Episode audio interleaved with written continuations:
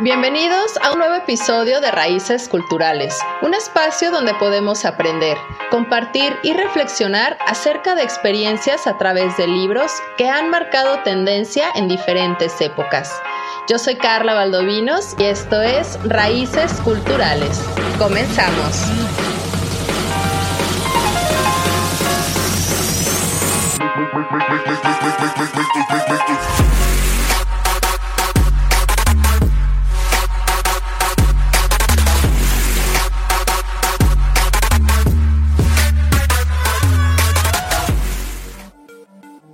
Estimados bibliófilos, muy buen día y bienvenidos a Cabina Digital. Yo soy Carla Valdovinos y una vez más nos vamos a ir al mundo literario. Nos vamos a sumergir hasta un pensamiento de un escritor y estadista florentino, Nicolás Maquiavelo. Él nacido en el seno de una familia noble empobrecida, Nicolás Maquiavelo vivió en la Florencia de los Médicis, en tiempos de Lorenzo el Magnífico y Pedro II de Médicis, tras la caída de Giloramo a Bonarola en 1900, 1498. Él fue nombrado secretario de la Segunda Cancillería encargada de los asuntos exteriores y de la guerra de la ciudad cargo que ocupó hasta 1512 y que le llevó a realizar importantes misiones diplomáticas ante el rey de Francia, el mismísimo emperador Maximiliano I de Habsburgo y César Borgia, que ese yo creo que ya lo podemos saber un poco de qué es. Toda esta actividad diplomática desempeñó todo un papel decisivo en la formación de su pensamiento político, que estuvo centrado en el funcionamiento del Estado y en la psicología de sus gobernantes. Su principal objetivo político fue preservar la soberanía de Florencia, siempre amenazada por las grandes potencias europeas de aquel entonces, y para conseguirlo creó una milicia nacional en 1505 donde intentó sin éxito propiciar el acercamiento de posiciones entre Luis XII de Francia y el Papa Julio II, cuyo enfrentamiento terminó con la derrota de los franceses y el regreso de los Medicis a Florencia en 1512. Como consecuencia de todo este giro político, Maquiavelo cayó en desgracia, fue acusado de traición, encarcelado y levemente torturado incluso para el año de 1513. Después recuperó su libertad, el cual se retiró a una casa de su propiedad en las afueras de Florencia, donde emprendió la redacción de sus obras. Entre ellas, esta obra maestra de la cual vamos a practicar hoy, que es El Príncipe, el cual la terminó en 1513 y la dedica a Lorenzo de Médicis. A pesar de ello, solo sería publicada después de su muerte.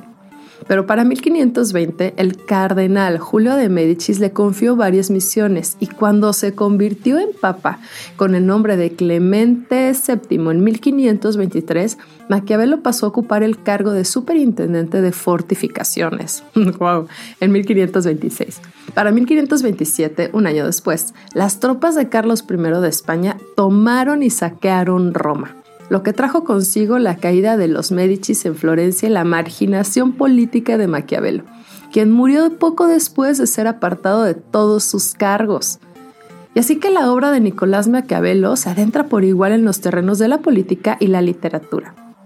Todos estos textos políticos e históricos son deudores de su experiencia diplomática al servicio de Florencia, el caso de descripción de las cosas de Alemania o el retrato del Ecose de la Alemagna en 1532, un discurso sobre la primera década de Tito Livio o el discurso sobre la primera década de Tito Livio de 1512 a 1519 esbozó anticipándose a Jean-Baptiste Vico la teoría cíclica de la historia. La monarquía tiende a la tiranía, la aristocracia se transforma en oligarquía y la democracia en anarquía, lo que lleva de nuevo a la monarquía.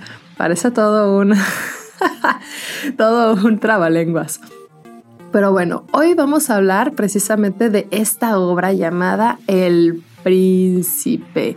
Híjole, esta obra es yo creo que de las más reconocidas porque como lo mencioné anteriormente fue publicado después de que él falleció o póstumamente en el año de 1531.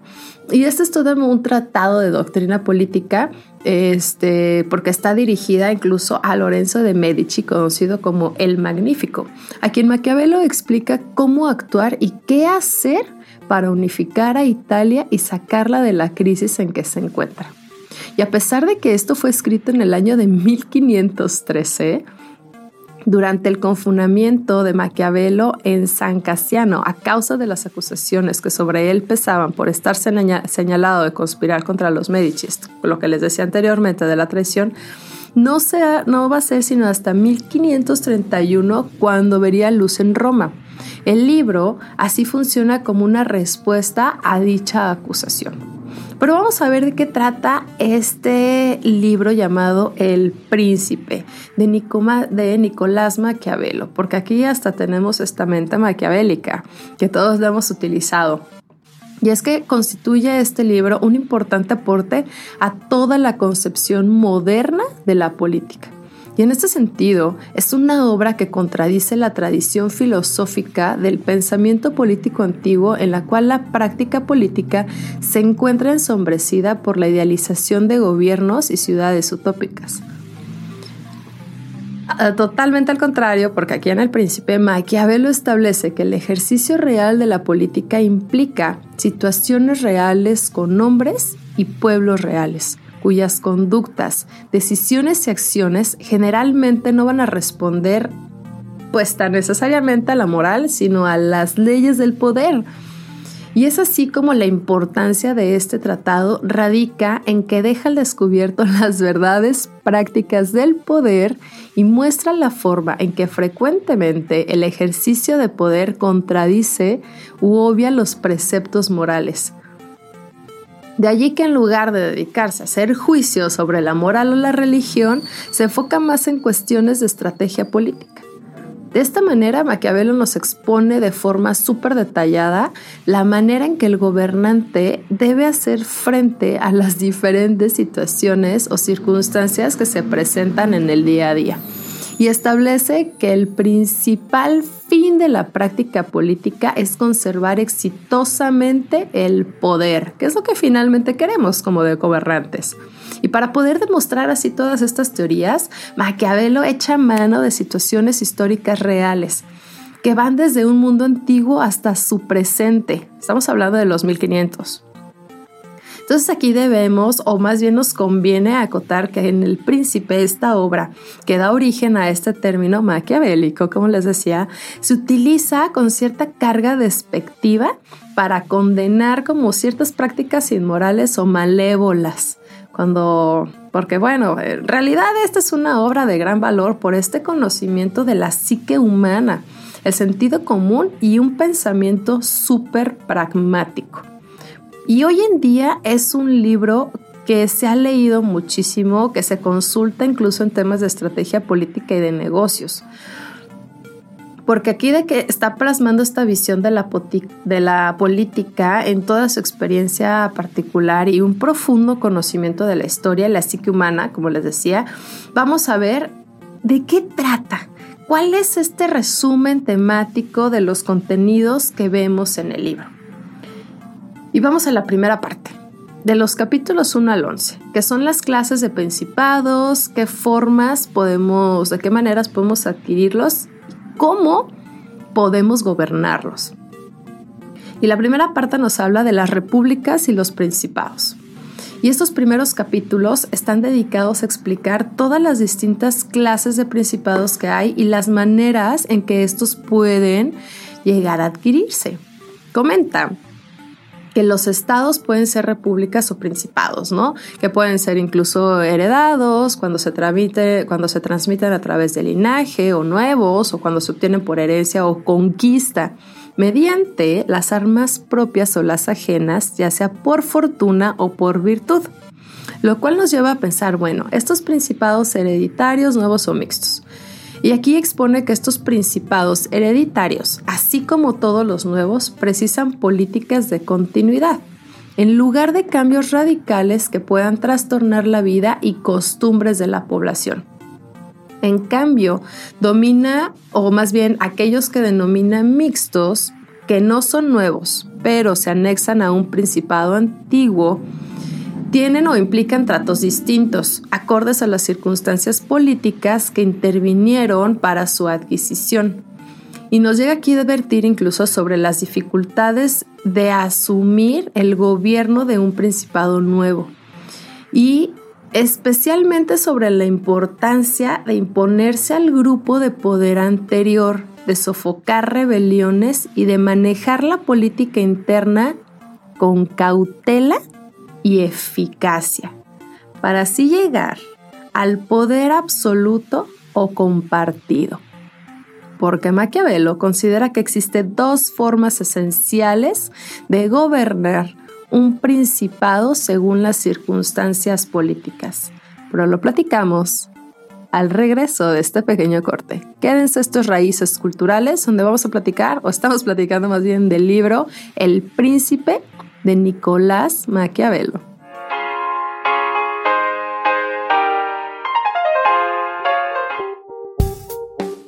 Estamos en una época donde no sabemos qué va a pasar con el clima, así que hoy más que nunca, hombre o mujer prevenida valen por dos.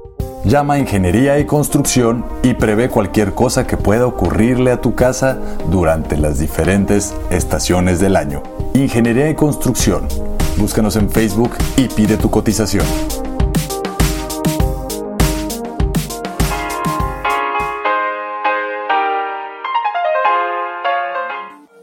Bueno, entonces quedamos que este poder absoluto o compartido, Maquiavelo nos considera o nos sugiere que existen dos formas esenciales de que podamos gobernar un principado según las circunstancias políticas en las cuales nos encontremos, detentando el poder absoluto o administrándolo conjuntamente con un grupo de varones de nobleza propia, no adquirida por gracia del príncipe. Entonces aquí nos aconseja optar, de ser posible, por una más, bueno, más bien por la primera de las dos opciones mencionadas, es decir, detentar el poder absoluto. ¿Por qué? Porque con la segunda, el príncipe ostentará una menor autoridad y deberá sofocar frecuentemente rebeliones internas. Entonces vámonos por todo el poder en vez de estar haciendo pues pequeños principados, ¿no? Entonces, de aquí nos pasamos hacia los estados que se regían por leyes propias. Aquí también Maquiavelo nos analiza la forma en que debemos proceder en un estado que antes de llegar a conquistarlo se gobernaba por leyes propias. E incluso nos llega a enumerar tres opciones que tiene el gobernante. Uno, pues destruirlo. Dos, puede radicarse en él. O tres, mantener las leyes y costumbres anteriores, pero, y cada pero elimina todo lo anterior, obligándolo a pagar tributos y ser gobernado por un grupo leal al príncipe. Creo que todo suena como lo que vivimos actual, ¿no? Por eso es tan soñado y este pensamiento maquiavélico. Porque vámonos por todo, nada medias. Y aquí nos advierte que, sin embargo, todo este tipo de estados o ciudades tienen un gran orgullo por su libertad, y lo pongo entre, entre comillas, razón por la cual siempre van a estar dispuestos o estaremos dispuestos a levantarnos para reconquistarlo. Y así, la única opción segura que tiene el príncipe o el que quiere gobernar para mantener el poder es arrasarlo, dispersar a la población, divide y vencerás. Y sobre esta adquisición de principados con armas propias o ajenas, según Maquiavelo, Maquiavelo perdón, existen dos formas de que podamos adquirir los principados. Uno, con las armas propias y con virtud, o dos, con las armas y la fortuna de otros. En el primer caso, con las armas propias y con virtud, nos dice que estos principados son más difíciles de adquirir, porque a la larga son más pero a la larga son, son más fáciles de mantener. Pero siempre y cuando se disponga de las suficientes fuerzas. Y en el segundo, nos explica que los principados adquiridos con las armas y la fortuna de otros, aunque resultan más fáciles de obtener, al contrario son difíciles de mantener, porque se depende de un conjunto de factores que lo condicionan. Imagínate, O sea, te puede decir, ¿sabes qué? Pues yo le invierto, tengo mis propias cosas, con mi propia virtud, lo hago y se va a hacer mucho más fácil de que podamos eh, mantenerlo, pero si voy con alguien más a la hora de tratar de mantenerlo, pues va a ser más difícil, ¿no? Porque aunque sea más fácil obtener y que nos podamos unir, pues a la larga va a estar más complicado de que se mantenga todo eso unir. Así que aquí nos vamos a algo sobre el uso, sobre el bueno y el mal uso de la crueldad. Y aquí les pregunto, ¿ustedes qué hubieran hecho? Porque Maquiavelo advierte aquí también sobre el uso de la crueldad y en la forma o la manera en que debemos aplicarla. ok, sostiene aquí Maquiavelo que es bien usada si se cometen todos los crímenes al principio, lo que permite que después de poco en poco se pueda empezar a otorgar beneficios a los súbditos para hacerlos olvidar las ofensas recibidas previamente. ¿Va? ¿Cómo lo pudiéramos explicar? A algo más terrenal o algo que siempre hacemos. Imagínate que estás en tu trabajo godinesco ¿no? Entonces resulta que hicieron una despedidera, hicieron un buen de cosas y luego te hablaron para que estuvieras trabajando, pero luego no te pagan horas extras y que bla, bla, bla, bla, bla. Entonces esto está súper molesto, entonces dice la empresa, ¿sabes qué? Ya, ya logré lo que necesitaba, ya tengo qué es lo que necesito, ahora vamos a retribuir un poco. Entonces, ah, resulta que estás trabajando en casa. Entonces, ¿qué te parece si les damos un pequeño bono para que tenga, puedan pagar el internet? Pero no te vamos a pagar como por completo, te vamos a dar como cierta parte. Entonces, ¿qué sucede? La situación es que nosotros como humanos siempre nos estamos acordando solamente de lo que pasó en el último mes. Te pudiste haber portado mal durante todo un año, pero si en el último mes te estás llevando chido, todo lo anterior en automático se ve olvidado porque pasó una cosa buena. Por eso, cuando te portas bien todo el tiempo y de repente te portas mal, para ganar otra vez la confianza es súper complicado, porque ya queda eso, eso arraigado. Entonces tienes que cambiarlo y hacer cosas buenas para que se olviden de eso. Y aquí es como nos dice, no te preocupes, tú tranquilo, si lo usas bien, si cometes todos los crímenes al inicio, después poco a poco vas a otorgar beneficios para que se olviden de todas las ofensas que hicimos antes y queda aquí como mucho espectro. Pero bueno, la crueldad aquí Maquiavelo nos dice que es mal usada cuando no son cometidas todas en un inicio, lo que fuerza a que debamos de seguir cometiéndose en lo sucesivo, lo que llega a, o más bien nos lleva a tener una, una enemistad del pueblo y va a conducir al príncipe al fracaso. Es decir, no estamos haciendo todo en un inicio, todo de, madrazo, por así decirlo, sino que lo estás haciendo como de piquito en piquito.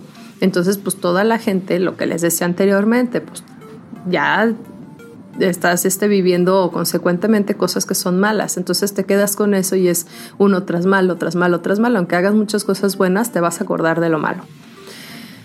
Y aquí nos pasamos a estos principados civiles y eclesiásticos, porque también son referidos otros tipos de principados en el libro del príncipe de Maquiavelo, como el civil y el eclesiástico.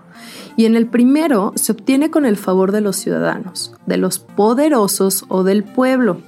Y para él se requiere sobre todo de astucia política, principalmente para mantener al pueblo del lado del príncipe. Y el segundo, el eclesiástico, es bastante difícil de adquirir en un principio, pero es muy fácil de mantener, puesto que se apoya en las leyes de la religión entonces él hace una mezcla entre las dos como, como grandes fortalezas que puedes tener entre un pueblo, ¿no?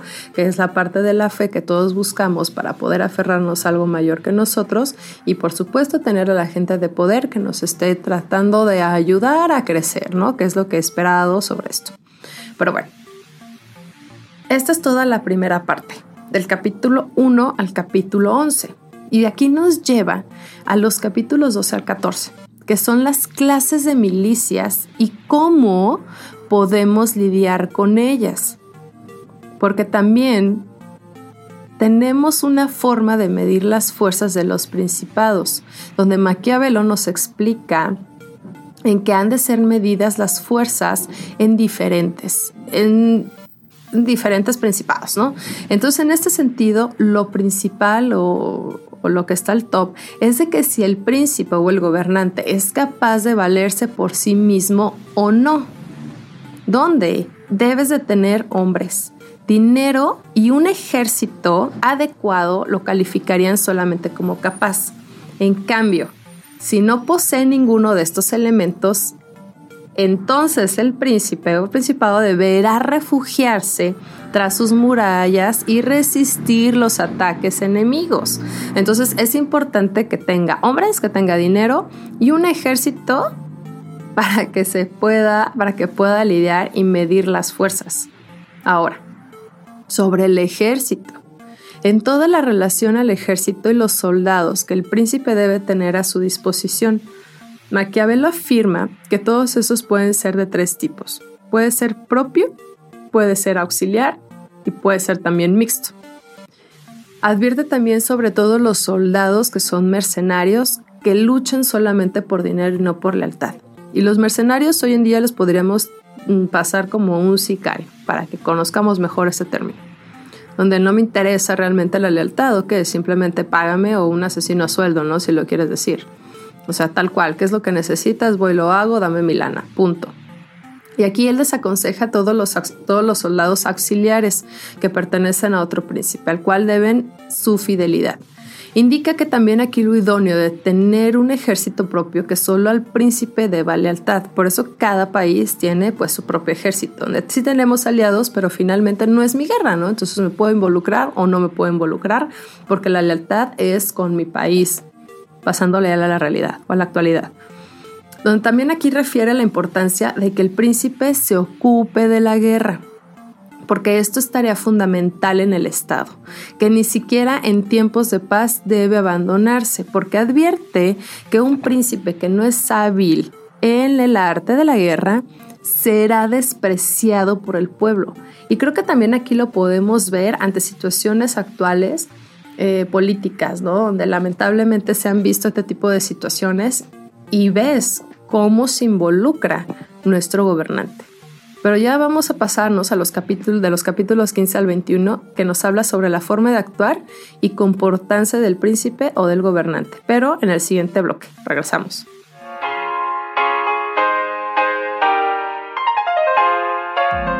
Hola, mi nombre es Héctor Vigón de Pata de Perro y te invito a escucharme todos los jueves en punto de las 2 de la tarde.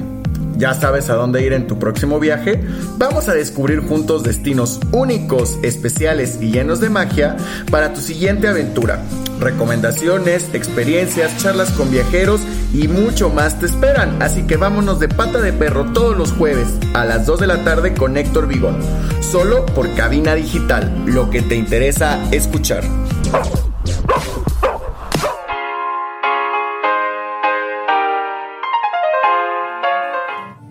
Nicolás Maquiavelo, capítulo 15 del Príncipe. De aquellas cosas por las cuales los hombres, especialmente los príncipes, son alabados o censurados. Queda ahora por analizar cómo debe comportarse un príncipe en el trato con súbditos y amigos. Y porque sé que muchos han escrito sobre el tema, me pregunto, al escribir ahora yo, si no seré tachado de presuntuoso, sobre todo al comprobar que en esta materia me aparto de sus opiniones. Pero siendo mi propósito escribir cosa útil para quien la entiende, me ha parecido más conveniente ir tras la verdad efectiva de la cosa que tras su apariencia. Porque muchos se han imaginado como existentes de veras a repúblicas y principados que nunca han sido vistos ni conocidos. Porque hay tanta diferencia entre cómo se vive y cómo se debería vivir que aquel que deja lo que se hace por lo que debería hacerse marcha su ruina en vez de beneficiarse. Pues un hombre que en todas partes quiera hacer profesión de bueno es inevitable que se pierda entre tantos que no lo son. Por lo cual es necesario que todo príncipe que quiera mantenerse aprenda a no ser bueno y a practicarlo o no de acuerdo con la necesidad.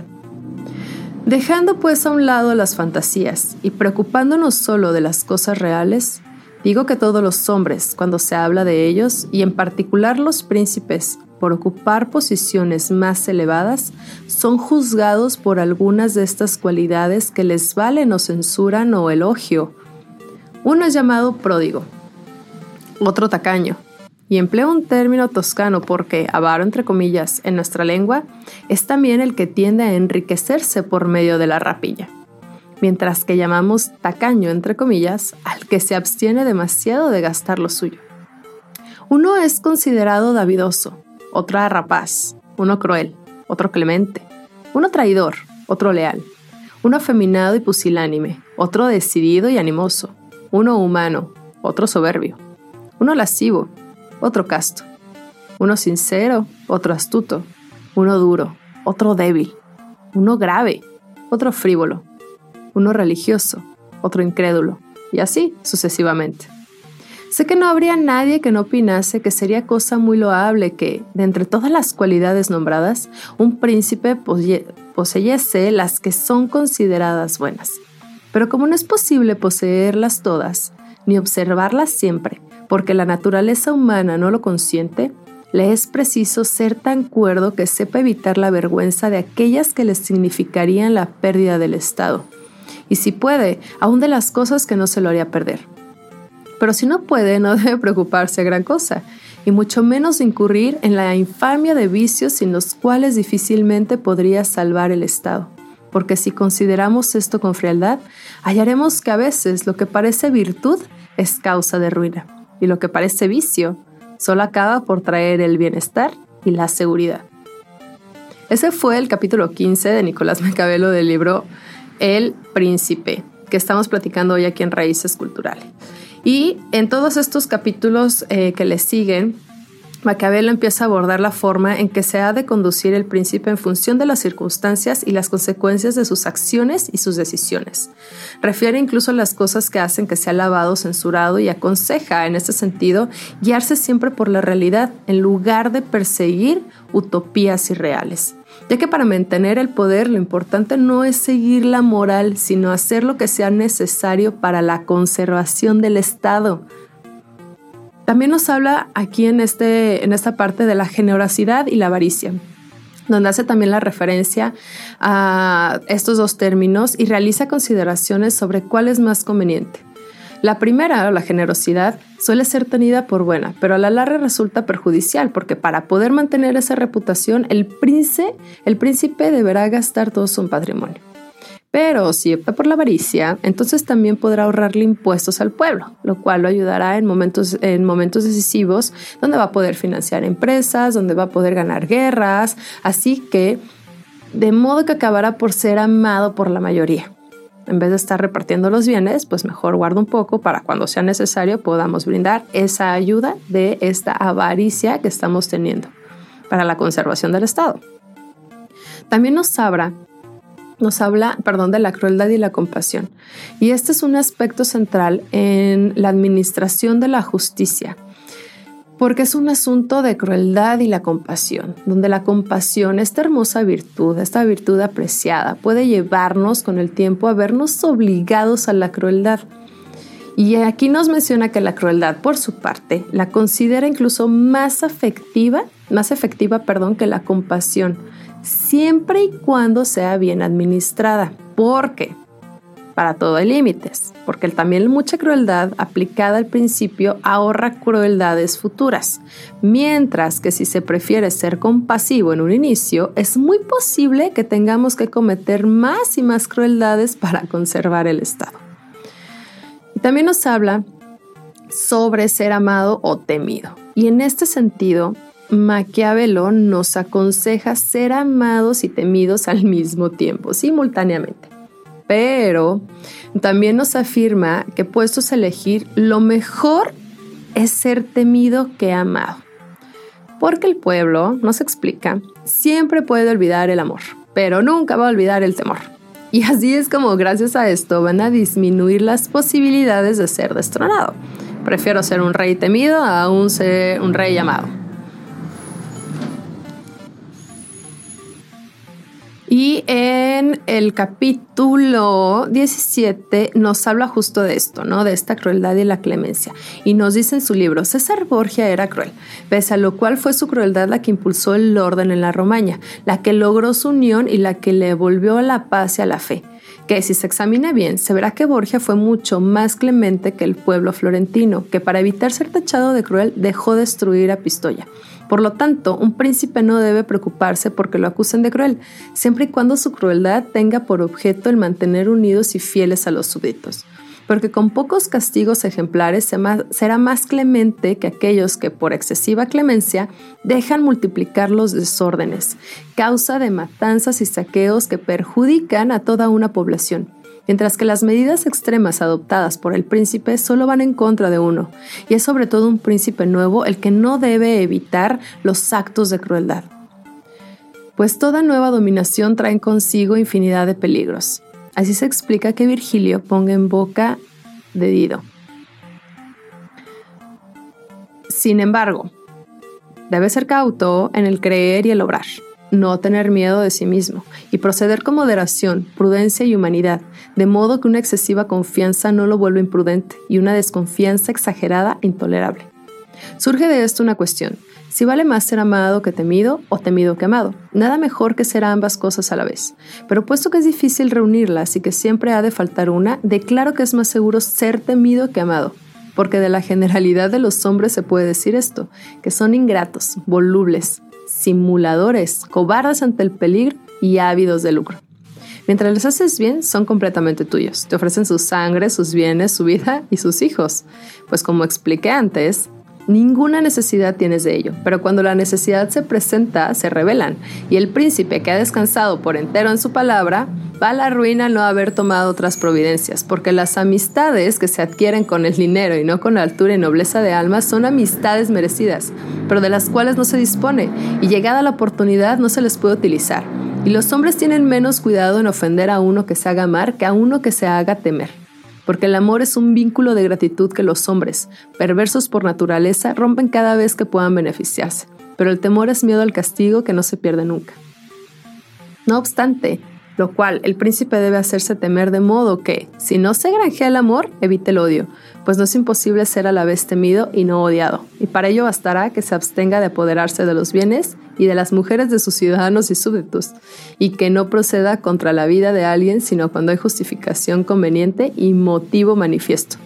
Pero sobre todo, abstenerse de los bienes ajenos, porque los hombres olvidan antes la muerte del padre que la pérdida del patrimonio.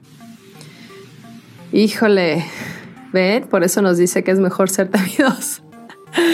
y también tenemos algo sobre una alegoría entre el león y el zorro. Maquiavelo aquí con relación a la forma de conducirse en los asuntos del Estado aconseja que poseer la fuerza y cautela al mismo tiempo. Lo ilustra también empleando la alegoría del león y el zorro, la cual eh, el león no sabe evitar las trampas, mientras que el zorro no sabe cómo defenderse de los lobos. Por ello, el príncipe debe ser capaz de evitar las trampas como el zorro, pero también aterrorizar a los lobos como el león.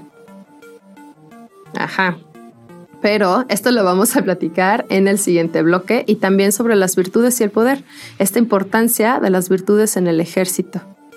Regresamos.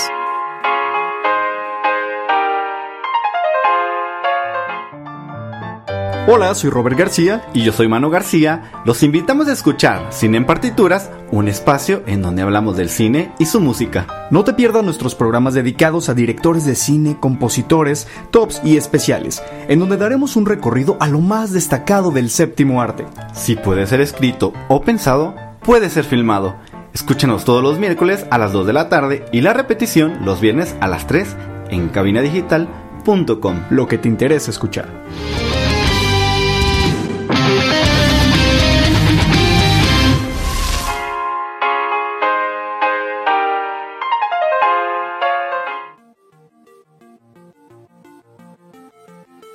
Ya estamos de regreso en el último bloque en Raíces Culturales. Recuerden seguirnos en nuestras redes sociales. Nos encuentran como Raíces Culturales Podcast y también sobre darse una vuelta en cabinadigital.com. Seguirnos también en redes sociales como Cabina Digital Official para que busquen y conozcan toda la programación que tenemos para ustedes. Pero hoy estamos platicando sobre el libro El Príncipe de Nicolás Maquiavelo y nos quedamos sobre las virtudes y el poder y qué nos dice este libro. Y estas virtudes en el ejercicio del poder advierte que poseerlas es bueno, pero que es más importante aparentarlas. De hecho, afirma que no toda virtud es buena para el poder y que en todo caso la mayoría de la gente solo juzga por las apariencias y los resultados. De ahí que se atribuye a Maquiavelo la frase el fin justifica los medios, aunque no está expresado con estas mismas palabras, pero realmente es de lo que nos está hablando. Entonces también aquí nos habla sobre ser odiado y menospreciado. Advierte que los únicos defectos que debemos evitar son el ser menospreciados y odiados, porque estos son los defectos que puede llevar a que el pueblo, los nobles o los soldados puedan ir en contra tuyo o en contra de su propio príncipe. Sobre las fortalezas, Maquiavelo también discurre sobre la utilidad de armar o desarmar a los súbditos y sobre la eficacia de las fortalezas, que solo son útiles cuando se teme más al propio pueblo que a los invasores. Y también sobre la forma de conducirnos para ser amados por el pueblo, nos explica que el príncipe debe conducirse de cierta manera para ser estimado y admirado por su pueblo, por los nobles y por el ejército. Y para ello nos aconseja el acometimiento de grandes empresas, el manejo adecuado de la política interna y realizar premiaciones o castigos que sirvan de ejemplo para sus súbditos. Como cuando sabemos, o lo podemos ejemplificar en el mundo Godín, que, ay, es que sucedió tal cosa, ¿no? Y todo el mundo lo hicimos y pum, despiden a uno. Entonces ya estás como, oh, ya te infundieron miedo, estás viviendo bajo el temor. O pásalo a la escuela, cuando todos empiezan a hacer un, relajo y dicen, ah, sí, pues resulta que todos hicieron esto, pues bueno, yo sé que tú siempre eres el conflictivo, pum, expulsado. ¿Qué pasa? Genera temor en todos los demás, entonces siempre vamos a resultar, o va a haber alguien que va a decir, güey, yo ya tengo miedo, ya no lo voy a seguir haciendo. También nos habla sobre la elección de la gente que tiene que estar a tu lado o la elección de secretarios. Aquí nos advierte sobre los criterios que debe seguir el príncipe a la hora de elegir a sus secretarios o ministros, que serán el cuerpo de ayudantes o consejeros más cercanos y que por lo mismo han de ser los más fieles, los que pongan por encima de su interés personal al príncipe y al Estado. Y en esa misma línea recomienda más adelante huir de los aduladores, porque no dicen la verdad. Y en el libro hay algo que me gusta, es como empieza. Dice, no quiero pasar por alto un asunto importante, y es la falta de que con facilidad caen los príncipes si no son muy prudentes o no saben elegir bien. Me refiero a los aduladores, que abundan en todas las cortes, porque los hombres se complacen tanto en sus propias obras y de tal modo nos engañan que no atinan a defenderse de aquella calamidad y cuando quieren defenderse se exponen al peligro de hacerse despreciables, pues no hay otra manera de evitar la adulación que el hacer comprender a los hombres que no ofenden al decir la verdad. Y resulta que cuando todos pueden decir la verdad, faltan al respeto. Por lo tanto, un príncipe prudente debe preferir un tercer modo, rodearse de los hombres de buen juicio de su estado, únicos a los que dará libertad para decirle la verdad aunque en las cosas sobre las cuales sean interrogados y solo en ellas, pero debe interrogarlos sobre todos los tópicos, escuchar sus opiniones con paciencia y después resolver por sí y a su albedrío. Y con estos consejeros comportarse de tal manera que nadie ignore que será tanto más estimado cuanto más libremente hable Fuera de ellos, no escuchar a ninguno otro poner enseguida en práctica lo resuelto y ser obstinado en su cumplimiento. Quien no procede así se pierde por culpa de los aduladores o si cambia a menudo de parecer es tenido en menos.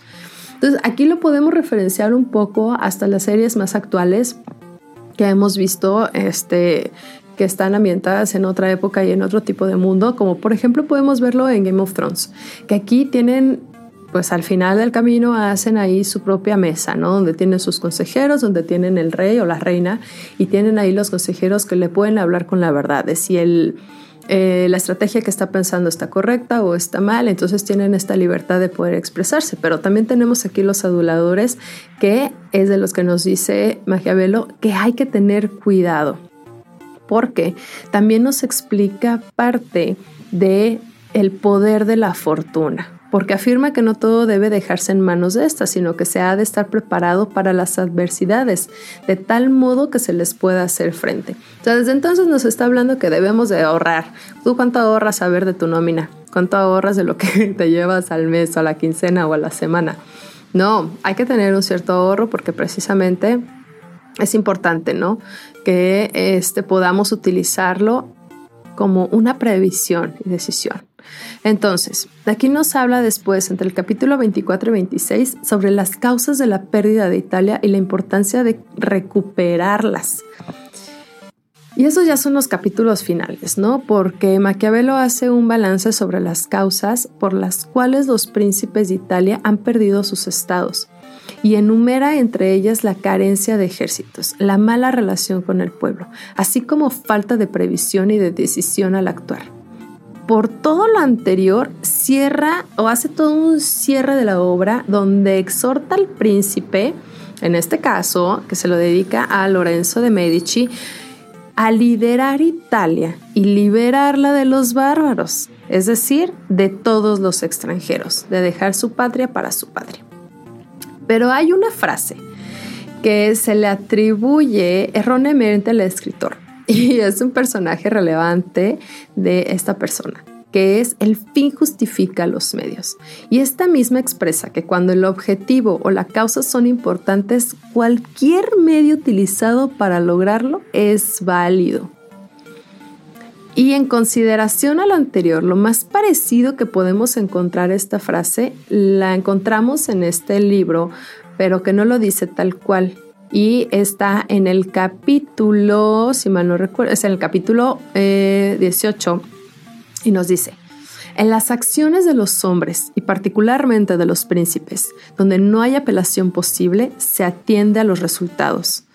Trate, pues, un príncipe de vencer y conservar al Estado, que los medios siempre serán honorables y loados por todos, porque el vulgo se deja engañar por las apariencias y por el éxito, y en el mundo solo hay vulgo, ya que las minorías no cuentan sino cuando las mayorías no tienen dónde apoyarse.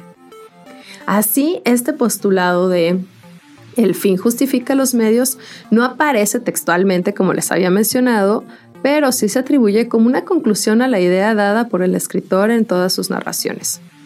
Incluso también hay eh, ciertos historiadores que atribuyen esta frase al teólogo alemán Hermann uh, Busenbaum, extraído de otro libro, bajo una frase que dice cum finis es licitus etiam media sum licita. Creo que estoy haciendo eh, como, como si estuviera haciendo un embrujo aquí.